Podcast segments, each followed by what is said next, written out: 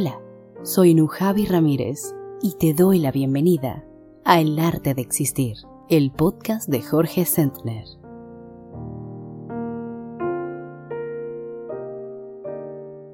Existir es un arte cuando abordamos conscientemente nuestras relaciones, nuestro trabajo, cualquier aspecto de nuestra vida cotidiana. Es un arte existir si nos sentimos creativos. Cuando transformamos nuestra existencia en un arte, nuestra vida rebosa de sentido.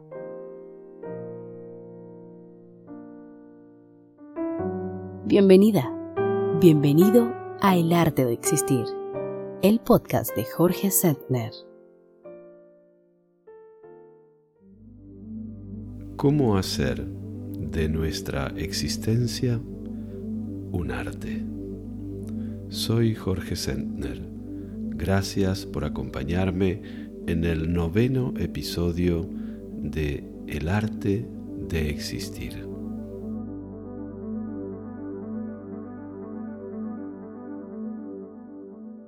En la presentación del primer episodio de El arte de existir, dije que, entre otras muchas cosas, este podcast pretendía convertirse en un lugar de encuentro y en una fuente de inspiración. Hoy, pocos meses después, cuando acudo a esta novena cita con los oyentes, me siento muy gratificado al comprobar que, según van sucediéndose los episodios, aquel deseo de los inicios se está cumpliendo felizmente. Es innegable que este podcast nació con la vocación de abrir, de inaugurar un espacio. En ese espacio que no deja de dilatarse, confluyen constantemente personas, inquietudes, sugerencias y proyectos.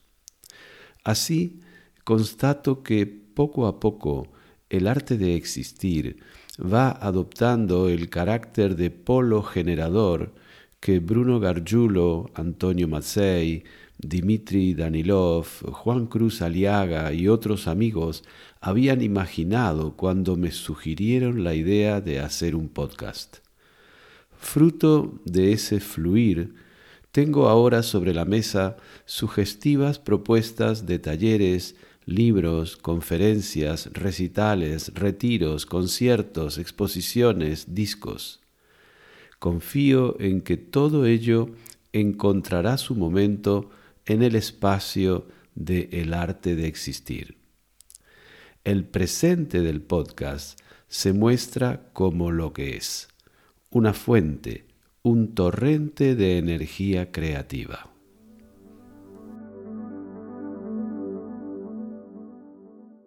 En este noveno episodio regresa la consulta.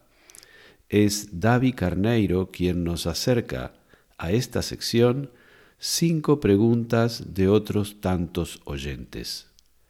Aprovecho una vez más para invitarte a que envíes tu consulta, que seguramente habrá de resonar con el interés o la inquietud de otros oyentes. La espero, a la tuya, en el correo electrónico jorgesentner@elartedeexistir.com. También hoy regresa Inspiraciones en la voz de Carla Marcos.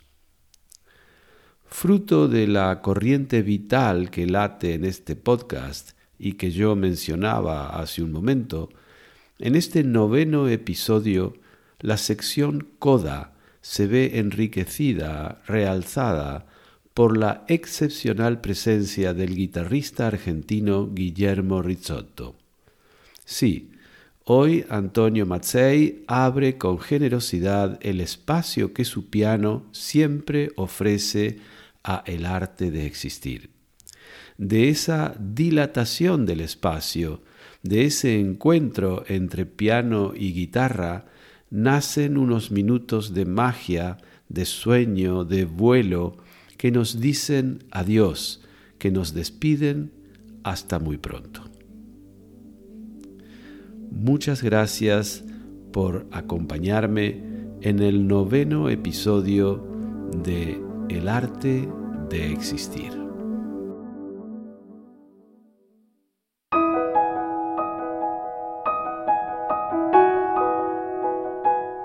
Y ahora, Jorge te abre su espacio de consultor existencial. En la consulta, te propone mapas y caminos posibles para evitar el sufrimiento inútil en tu diario vivir. Escribe a la consulta. Comparte con generosidad tus dudas, que son las dudas de todos.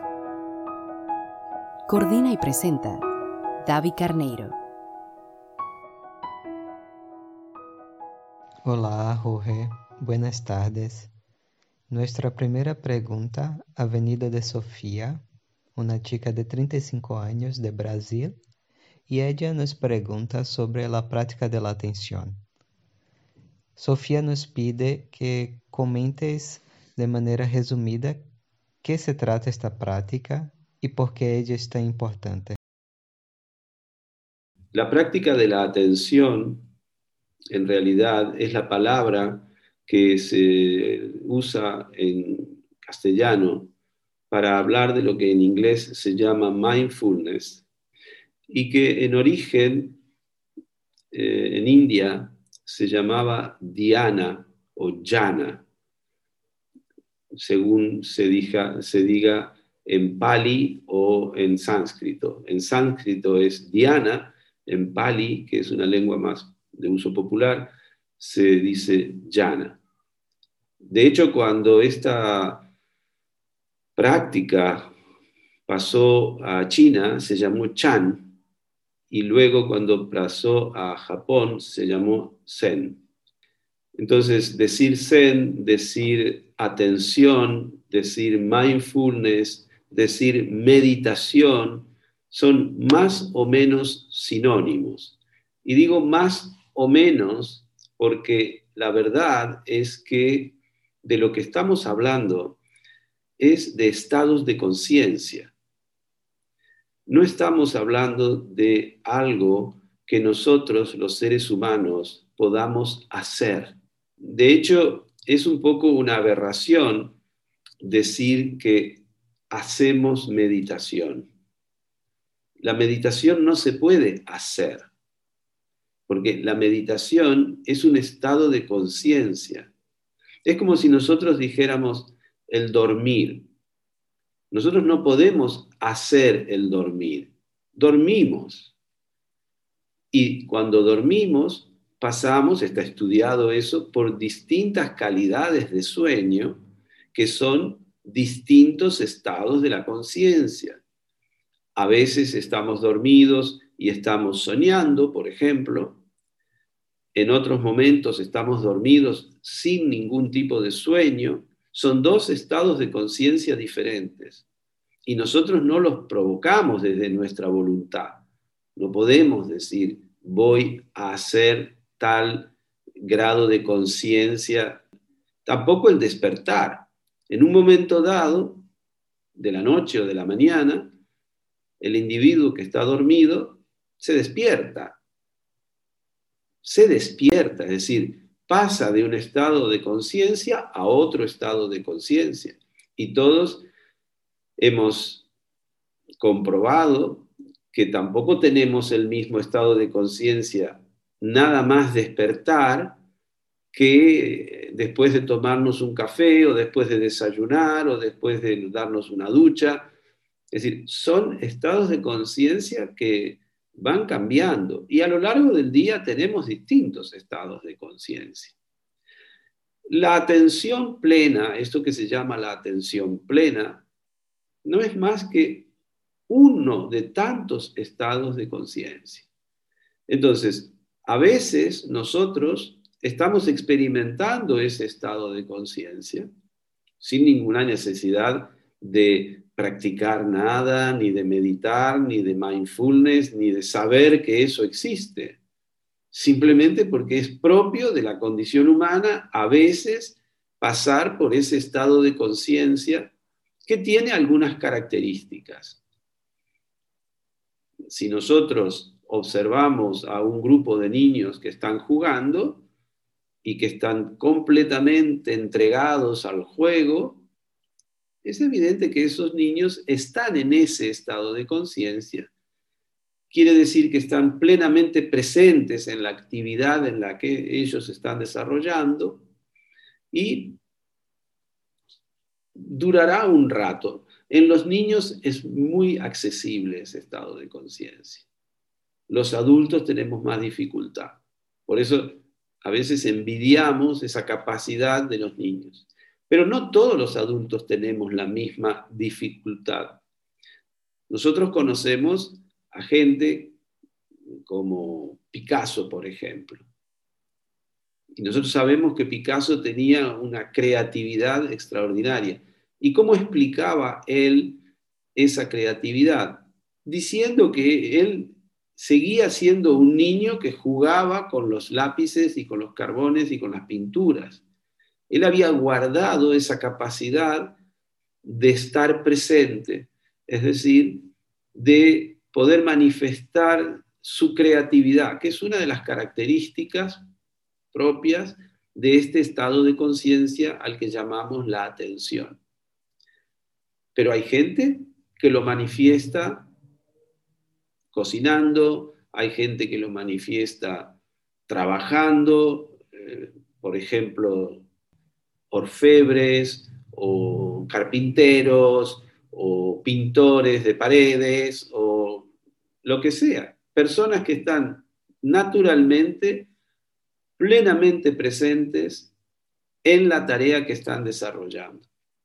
Ese es lo que llamamos el estado de atención, que no es una atención focalizada, como puede ser cuando nos concentramos en una tarea, por ejemplo, cuando en la escuela el maestro pide a los niños que focalicen su atención sobre lo que está escrito en la pizarra, por ejemplo, o que se concentren para poder estudiar una lección. No, la atención de la que estamos hablando es otra, es una atención flotante que no tiene un objeto, no está fijada en un objeto, sino que está abierta a lo que puede ir apareciendo en su campo. ¿Mm? La conciencia es un campo y esa conciencia está allí flotando, abierta a todo lo que pueda ir apareciendo en ese instante. Por eso hablamos de calidad de presencia, es decir, una apertura a los fenómenos que están sucediendo en el momento presente. Evidentemente, hay muchos estudios que lo demuestran y hay muchos libros escritos sobre esto acerca de la amplitud del campo del presente. Esto lo explica muy bien eh, Eckhart Tolle en su libro El poder de la hora porque justamente ese poder viene del hecho de que nuestra vida se despliega siempre en el presente. Entonces, en el presente hay una plena potencialidad de ser. Toda nuestra potencialidad de ser se manifiesta en el instante presente. Por tanto, cuando nuestra conciencia está en el presente, abierta a todo ese campo de posibilidades, se llena de poder, como dice Eckhart Tolle. Luego, para no alargarme mucho más, dos o tres trucos para practicar esta presencia. Nosotros hemos oído hablar muchas veces de la frase aquí y ahora. ¿Qué es este aquí y ahora? Cuando nosotros nos referimos al aquí, estamos refiriéndonos a nuestro cuerpo, porque nuestro cuerpo físico responde a las leyes de la física y no podemos no estar en este lugar exclusivamente en este lugar como materia física que somos. Entonces, si nuestra atención la dirigimos hacia nuestro cuerpo, entonces ya tenemos como un ancla que nos trae la atención a este lugar en donde estamos. Y el ahora es lo que mi cuerpo experimenta. En mi cuerpo, todo el tiempo, las 24 horas del día, se están produciendo movimientos energéticos que emergen a nuestra conciencia bajo la forma de sensaciones. Tenemos sensaciones corporales, desde las sensaciones más obvias, como podría ser el frío, el calor, la molestia, la fatiga, el dolor, el picor, eh, la contractura, eh, la tensión, a otras mucho más sutiles que podemos nosotros detectar si orientamos nuestra atención más al interior, hacia los órganos, hacia la circulación sanguínea, hacia las eh, masas musculares, hacia el esqueleto. Entonces, tenemos allí un campo de exploración infinito del tiempo presente, porque esas sensaciones solo se están produciendo en este momento y yo no las puedo percibir más que ahora. Entonces, si me permito una práctica de observación sutil de lo que me está sucediendo, entonces mi conciencia vendrá al presente. Evidentemente, para tener una percepción y podríamos decir una conciencia de lo que me está pasando en ese plano más sutil del cuerpo, evidentemente digo, necesito un poco de calma, necesito un poco de lentitud, necesito un poco de silencio. Y eso es la meditación. Es de alguna manera ir parando la actividad, eh, ir centrando mi atención cada vez en cosas más sutiles. Cuando yo me entreno en percibir sensaciones sutiles, mi atención se afina. No por nada, mucha gente que nos está escuchando habrá oído hablar de la meditación que se llama vipassana. En los retiros de 10 días de vipassana se empieza, dos o tres días, ya no me acuerdo cuánto, solamente a hacer atención a las sensaciones que se producen alrededor de la nariz como efecto de la entrada y la salida del aire. Entonces, claro, esos dos o tres primeros días en las que exclusivamente estás observando el fluir del aire en tus narinas y el cómo en tu cuerpo se produce una entrada de un aire siempre más frío que el que exhalas y empiezas a descubrir esas diferencias y que no es lo mismo la narina derecha que la narina izquierda y que no es lo mismo a un centímetro alrededor del agujero de la nariz que a tres centímetros y que vas atendiendo a todo. Lógicamente tu atención se afina, tu percepción se hace muy sutil. De modo que luego te será mucho más fácil también poder observar ya no la sensación corporal, sino el pensamiento que está sucediendo en tu mente en ese momento. Y también la emoción que estás experimentando momento a momento. Si tú practicas esto, con el tiempo te vuelves hábil y rápidamente eres capaz de conectar con la detección de lo que te está sucediendo en un plano físico, en un plano mental, y en un plano emocional. Porque claro, en nuestra mente están circulando millones de cosas todo el tiempo. La mayor parte no nos damos cuenta. Esto, la práctica de la atención, es la práctica de una actitud de atención que tiene por característica de no juzgar lo que se percibe.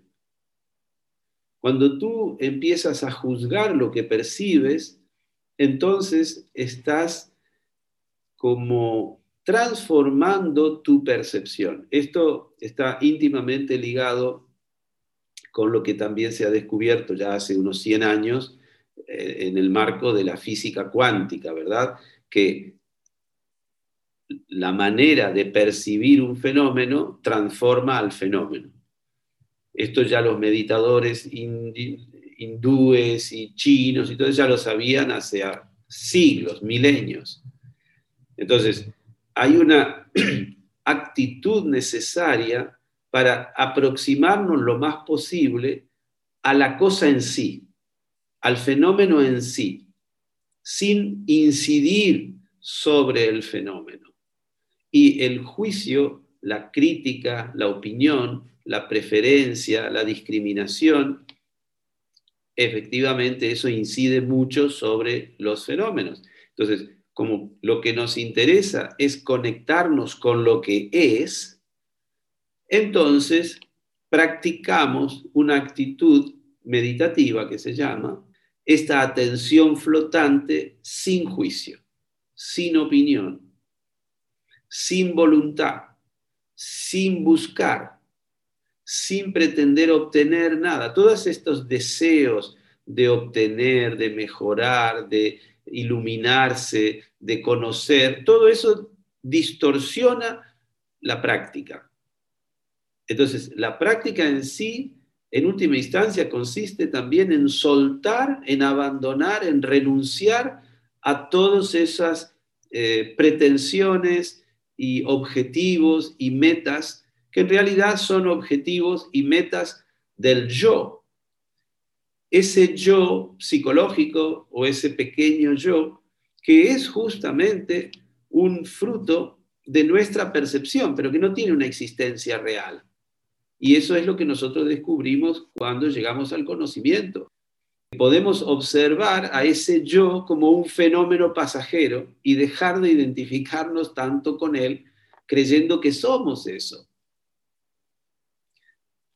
Podríamos extendernos meses hablando de esto porque es un tema que me apasiona y que no acabo nunca de explorar y de descubrir. Pero yo creo que para la consulta por hoy y para la curiosidad de la persona que nos escribió, le ponemos un punto final por hoy. Muy bien, muchas gracias, Jorge.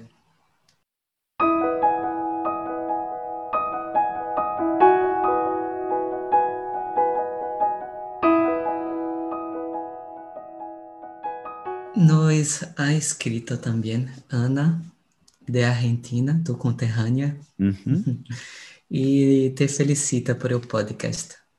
Muchas gracias. Ella comenta que está muy habituada a tener un consultor financiero o un consultor nutricional, pero que nunca, nunca había oído hablar de un consultor existencial hasta conocer. Y nos pregunta de qué se trata esto de consultor existencial. Bueno, en realidad creo que hay una larga tradición de consultores existenciales, aunque eh, no se usaban estas expresiones. Pero esencialmente yo entiendo que en un trabajo con un consultor financiero que Ana debe tener, como dice, lo que ella hace es exponerle su situación. El consultor financiero le abre un espacio donde ella puede exponer su situación financiera, sus preocupaciones respecto a sus finanzas, a sus ingresos y sus gastos y su gestión de capital, y el consultor le expone las posibilidades que tiene para jugar dentro del tablero de las finanzas, ¿verdad? Y de cómo administrar. Fíjate que un consultor no es exactamente un consejero nosotros vamos a una consulta con un consultor financiero porque se supone que el consultor financiero maneja una cierta información acerca del funcionamiento del mundo de las finanzas. Bueno, en la consulta existencial tiene bastante parecido en otro orden de la vida. Vas a ver a una persona que te abre un espacio en el cual vas a exponer aquellos aspectos de tu vida en los que tú sientes que de algún modo te aprieta el zapato, ¿no es cierto? Te, duele algo o, no fluye tu vida en algún aspecto. Y entonces lo que el consultor te facilita es la exposición, la expresión de esa problemática. Muchas veces en la propia exposición ya empiezan a surgir, digamos, aspectos que la persona, al no hablar con nadie, no los ve. Y el trabajo del consultor está muy basado mucho en preguntarle a la persona, en tal vez hacerle las preguntas que la persona está evitando hacerse. Entonces, se da por hecho también que este consultor, así como el consultor financiero conoce algunas leyes del funcionamiento de las finanzas, el consultor existencial tiene algún conocimiento, estoy hablando de conocimiento, no de saber, sino que tiene por experiencia el conocimiento de algunas leyes de la existencia humana. Y en última instancia, muchas veces solo se trata de situar lo que la persona, el consultante, está aportando en el contexto de la existencia humana.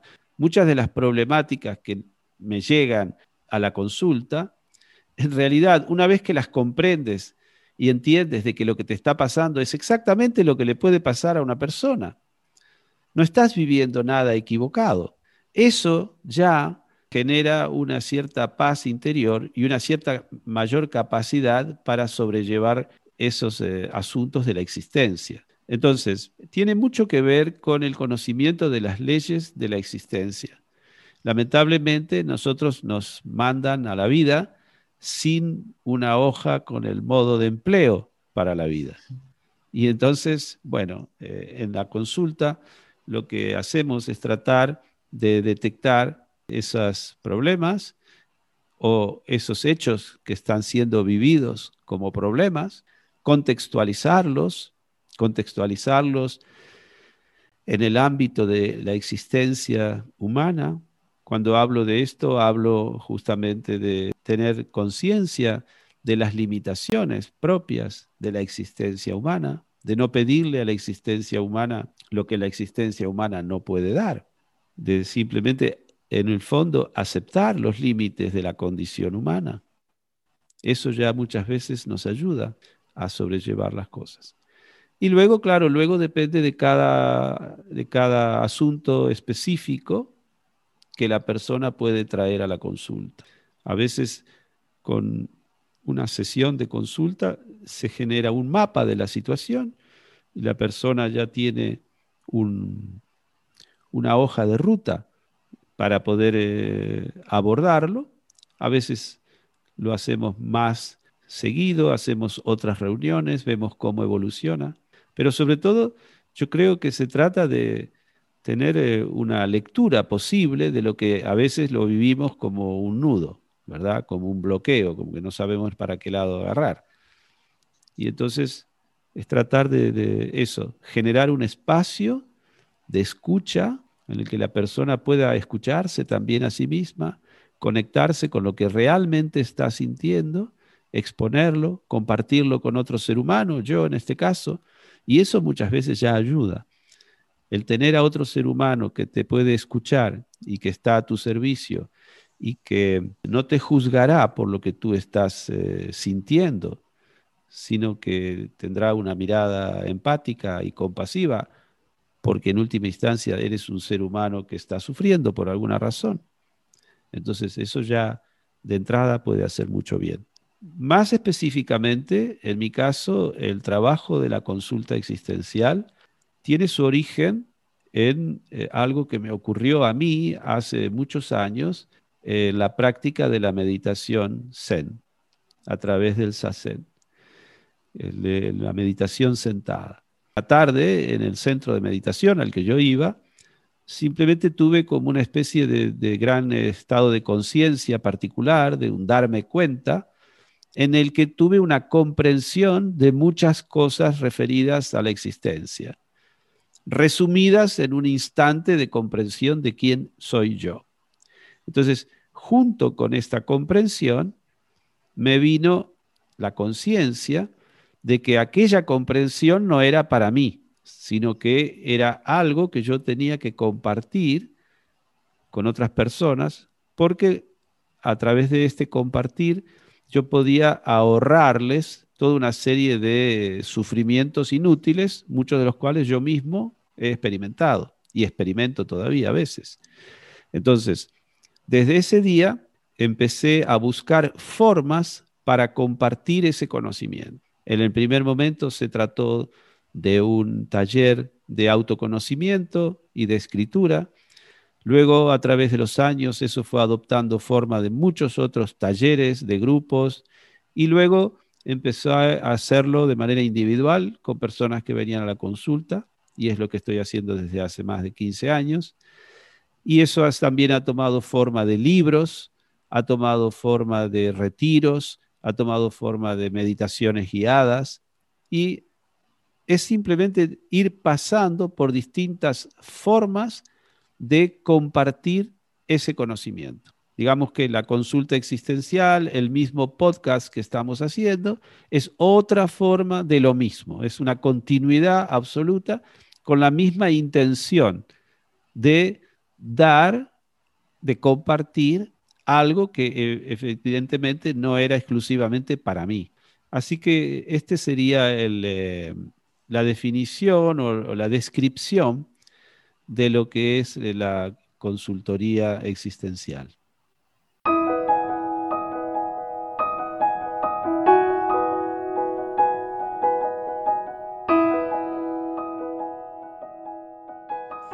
Jorge, a próxima pergunta ha venido de Lucas Pérez, de Barcelona, que nos cuenta que su grupo de amigos está sempre concentrado em los smartphones e que y él tiene la impresión que eles não le escuchan.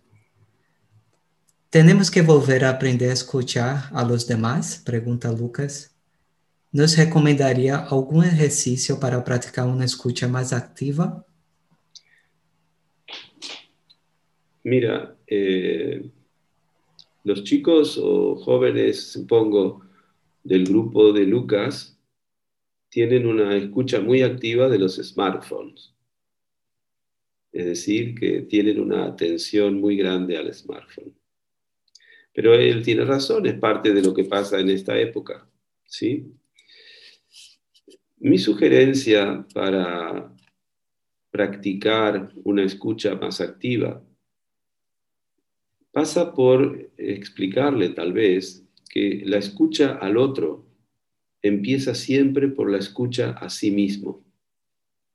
Si nosotros no estamos conectados con nuestro interior, no tendremos capacidad de escuchar como Él pide a las otras personas. No tendremos una escucha de calidad. La escucha de calidad se produce cuando tú estás presente ante el otro. Y no hay presencia si no hay conexión con el mundo interior, con lo que te está pasando. Entonces, mi sugerencia es que, por ejemplo, practique algún tipo de meditación. Generalmente cuando nosotros sentimos que a nuestro alrededor nuestros amigos no nos escuchan. Es decir, que tenemos una sensibilidad muy alta a esa especie de desconexión. Tenemos que empezar a preguntarnos cuánto nos escuchamos a nosotros mismos. Lo que Lucas está sintiendo se llama falta de escucha. Pero a él le parece que es el grupo de amigos el que no escucha. Sin embargo, la falta de escucha la está registrando él en sí mismo. Generalmente esto es una proyección. Por eso digo al principio que conviene que él empiece por escucharse. Cuanto más se escuche con calidad a sí mismo, menos le va a parecer que los demás no lo escuchan. Porque lo que vibrará en su organismo es la energía de la escucha, que es lo que le está faltando. Él cree que no le llega desde afuera, pero eso es simplemente una percepción. El afuera, el mundo, es un espejo.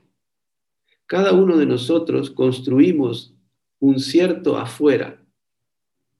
Entonces, tenemos que empezar por ver qué pasa en nuestro interior y qué mundo estoy construyendo desde mi interior.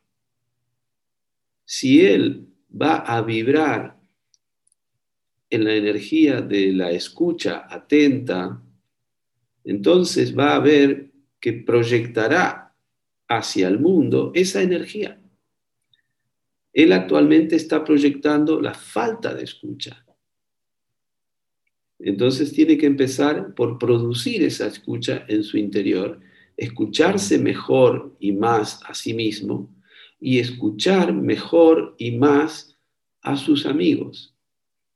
Entonces, su vivencia será de que entre ellos hay más y mejor escucha. Así funciona.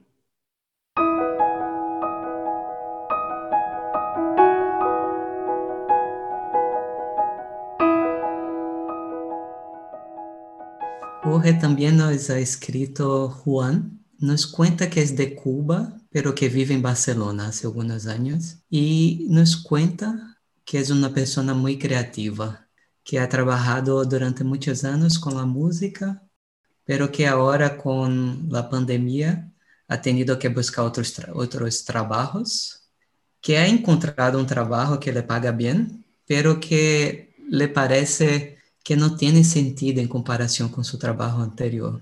Y Juan nos pregunta cómo lidiar con esta sensación de falta de sentido relacionada con su actividad actual. En principio hay varias afirmaciones allí en esa pregunta. Por ejemplo, la afirmación de que él, Juan, le estaba dando sentido a su vida cuando hacía música. Esto es una creencia errónea. Es creer que él tiene que darle sentido a su vida y que él tiene que decidir con qué actividad le estará dando sentido y cuáles actividades no les dará sentido a su vida. Claro, es como invertir completamente el punto de vista. Es creer que uno es Dios, digamos. Antes que nada, yo creo que me gustaría decir algo respecto a la primera afirmación, que es que Él es muy creativo. Yo creo que todos somos creativos. Nadie, ningún ser humano puede considerarse no creativo porque los seres humanos somos los creadores de nuestra propia realidad. Estamos constantemente creando a la persona que somos en ese instante. Creer que uno es creativo porque hace arte o porque hay ciertas especialidades en las que la creatividad se puede manifestar es limitar muchísimo el concepto de creatividad a unos cánones históricos y culturales. El arte tal como nosotros lo concebimos es algo bastante reciente en la historia de la humanidad. Y eso no significa que los seres humanos o cuasi humanos que nos preceden en el tiempo no hayan sido creativos. De hecho, gracias a la creatividad de ellos es que la especie ha podido evolucionar hasta el día de hoy. Entonces, yo creo que es importante tratar de esclarecer un poco el concepto de creatividad y no dejarlo limitado a unas consideraciones tan, porque claro, es como eh, ignorar que tenemos la mayor parte de la humanidad ocupada en cosas que no son artísticas, entonces, ¿qué queremos decir? Que somos una élite, aquellos que pintamos o que cantamos o que tocamos la guitarra o que escribimos. Entonces, y, toda esa otra gran parte de la humanidad, la mayor parte de la humanidad, no es creativa. Bueno, me parece un poco excesivo, ¿no es cierto? E injusto y además errado. Todos tenemos el ejemplo de, personas que en nuestro propio hogar son creativas a la hora de tender una cama y son creativas a la hora de cocinar y son creativas a la hora de, hablar con un perro. Entonces, la creatividad es algo que no nos podemos impedir. Nosotros estamos creando a cada instante nuestra propia realidad, nuestro propio instante presente, somos los creadores.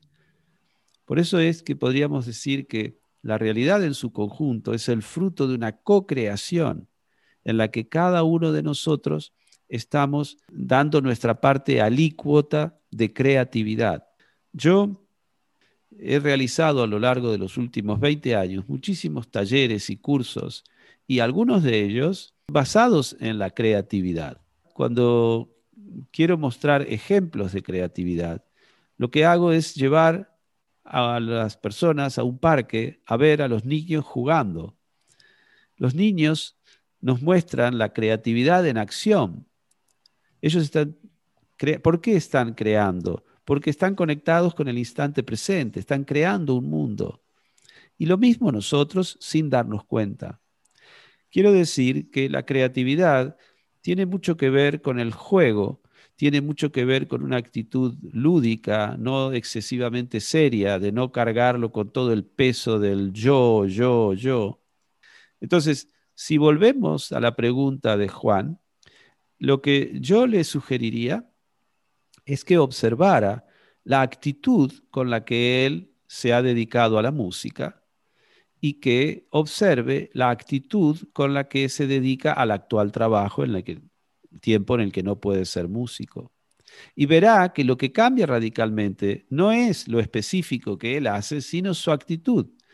Él se predispone con la música a ser feliz y a sentirse realizado y se predispone a no sentirse realizado y a ver que no tiene ningún sentido la otra actividad.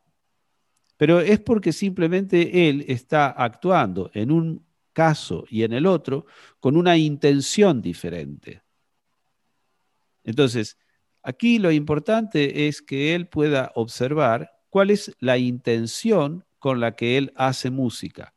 Evidentemente, lo podemos decir, sin darse cuenta, por otro camino, él está haciendo música con la intención de realizar su potencial como ser humano.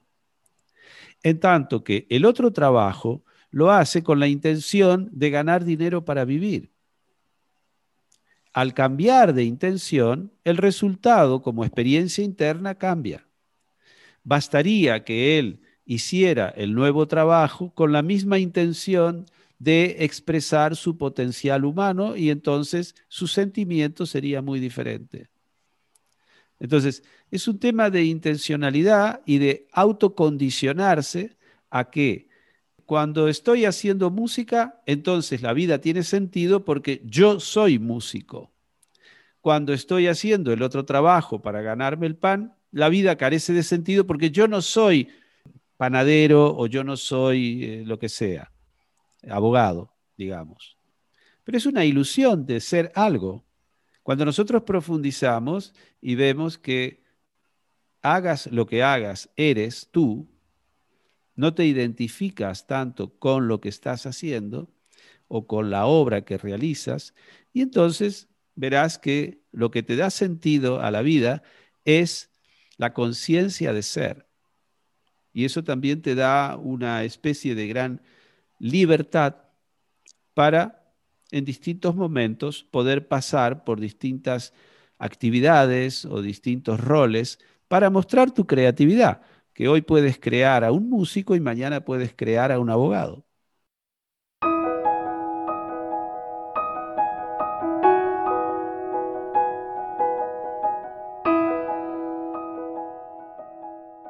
Jorge también nos ha escrito Rosa de Sevilla y nos cuenta que su papá ha empezado a tener problemas con la bebida desde que se ha jubilado. Que era um homem muito ativo e que le ponía toda sua energia em seu trabalho. Su papá también ha desenvolvido diabetes, lo que dificulta aún más la situación. Rosa nos cuenta que sofre mucho con la situación, que le provoca muchísima impotencia y ganas de alejarse. ¿Cómo puedo yo ayudar a mi papá si él no se da cuenta que necesita de ayuda? En, el caso de Rosa, habría que eh, discriminar bien las dos cosas que le están preocupando, porque ella hace dos preguntas en una.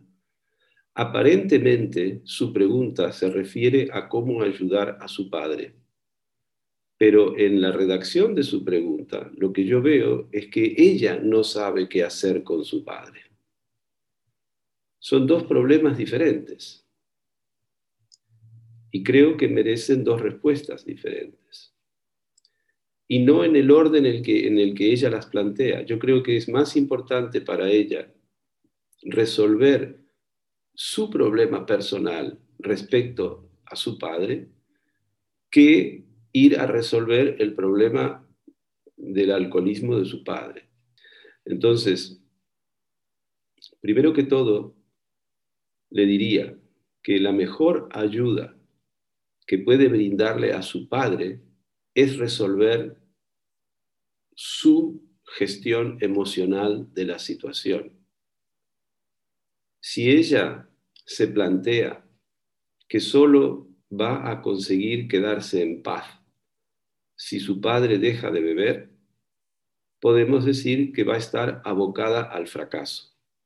Cada vez que su padre beba, ella se va a sentir impotente, frustrada en su esfuerzo por impedirle que beba. Y entonces va a juntar rabia contra su padre y lo único que hará es agredirlo, reprocharle y tomarle rencor. Lo más importante en estos casos es poder relacionarse desde una paz interior con la otra persona. Y no vamos a encontrar paz interior si no partimos de aceptar el destino de la otra persona. Yo sé que parece muy duro esto, más tratándose de un padre.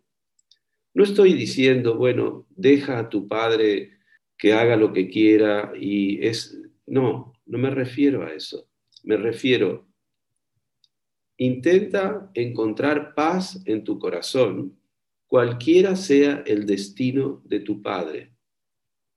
Nosotros no podemos situarnos por encima de nuestros padres es una falta, un pecado de orgullo el creer que nosotros sabemos mejor que la otra persona lo que la otra persona debe vivir. Es como negarle a la otra persona su dignidad de ser humano, su camino, su destino. Yo no sé qué edad tiene esta mujer, ni qué edad tiene su padre pero en todo caso, seguro que el padre debe tener entre 20 y 40 años más que ella. Es decir, entre 20 y 40 años más de experiencia como ser humano, de experiencia de estar en la tierra como ser humano. Y me parece muy pretencioso ir a darle lecciones de cómo tiene que vivir a una persona que nos lleva una ventaja de entre 20 y 40 años de conocimiento de la realidad de vivir en la tierra. Entonces yo creo que lo primero sería acercarnos al otro humildemente y respetando su destino. Nosotros no podemos saber si el destino que está escribiendo su padre, porque cuando hablo de destino, no estoy queriendo decir que en algún lugar hay un gran libro donde está escrito el devenir de todas las personas. No es así. Yo entiendo que el destino lo estamos escribiendo cada uno de nosotros en el tiempo presente. Es como un doble movimiento de escribir nuestro destino y cumplir nuestro destino en el mismo instante. Y nosotros no tenemos el derecho a cambiarle el destino a una persona que nos lleva una ventaja enorme en la experiencia de ser un humano. Para resumir, yo le diría a Rosa que se centre en encontrar su corazón, en aceptar a su Padre y honrarlo, en ser humilde ante Él y no creer que ella sabe que su padre no se tiene que morir de diabetes o que tendría que vivir de otra manera soportando la existencia. En este momento, este señor, para soportar su existencia, está echando mano del alcohol. Y posiblemente nos preocupa si se trata de nuestro Padre. ¿Cuántas personas en nuestra sociedad, en una sociedad en la que muchas veces a los hombres y a las mujeres que llegan a la tercera edad se los minusvalora, se los margina, se deja de considerarlos dignos. ¿Cuántas veces no condenamos a estas personas a que vivan eh, sumergidas en drogas, en tranquilizantes, que se venden en las farmacias, pero muchas veces son más potentes que el alcohol que se puede vender en un supermercado, en un bar? Entonces, que miremos de frente esta realidad. Este es el mundo en el que nosotros vivimos y que no nos contemos películas de eternas felicidades. Llegar a la edad de la jubilación, después de haber trabajado décadas y no tener tal vez la capacidad de generar una nueva actividad, de generar una nueva motivación, es una experiencia muy dura para un ser humano. Tenemos que ponernos en la piel de esa persona. Tenemos que tratar de empatizar, de comprender y tener una mínima actitud compasiva con esa persona. No lo hace porque está divertido y porque está celebrando la felicidad de su tercera edad. Lo hace porque tal vez se siente muy mal y no encuentra otro modo de sobrellevar eh, su vida cotidiana que tomando unos tragos y dejándose influir por el efecto del alcohol para soportar un poco su realidad. Eso no le favorece para la diabetes, claro que no le favorece para la diabetes, pero es que en este caso seguramente sufre más de su existencia que de su diabetes. Tampoco podemos saber si este señor tiene ganas de vivir. Las ganas de Rosa de que su padre no se muera no quiere decir que él tenga deseo de vivir. Entonces, fundamentalmente, yo lo que le sugeriría es que mirara para adentro, que encontrara paz, que encontrara amor que encontrara la capacidad de empatizar con su padre. Y tal vez eso sea la puerta de entrada para un acompañamiento amoroso, próximo, a estos años de su padre, que son años que no vive tan contento como cuando estaba ocupado y empleado y con el tiempo lleno de actividades. Esto es todo para ella.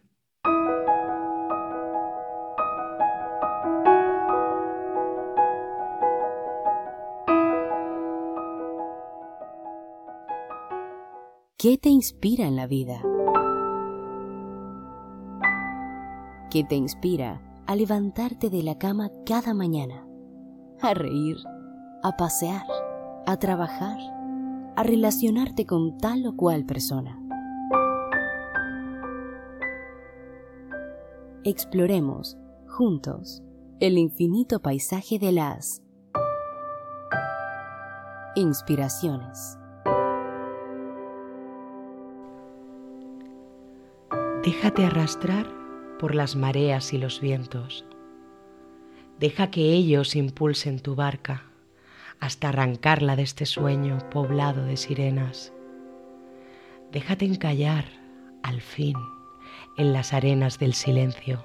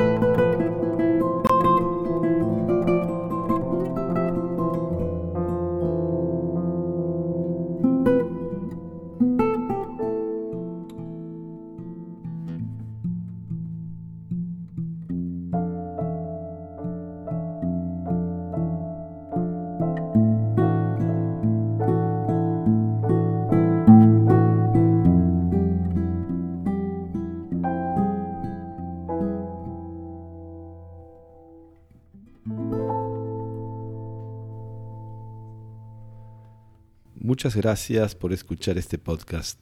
Tu presencia completa el sentido de nuestro trabajo en el arte de existir.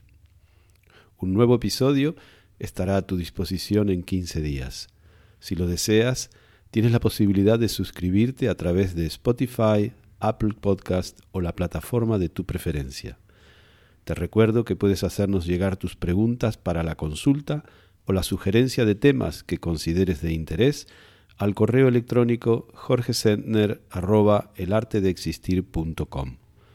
Para mantenerte al día de las actividades que propongo, talleres de grupo, retiros de meditación, charlas, publicaciones, etc., no dudes en suscribirte a nuestra newsletter o seguir las redes sociales que figuran en la descripción de este episodio. Hasta muy pronto. Soy Jorge Sentner, Ojalá que este podcast sea una fuente de inspiración en tu propósito de hacer de tu vida un arte, el arte de existir. El arte de existir. Mesa de redacción.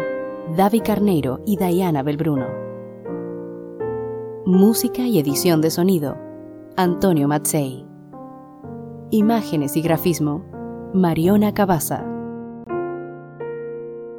Lecturas. Carla Marcos. Redes sociales. Diana Belbruno. Producción y coordinación general. Bruno Gargiulo.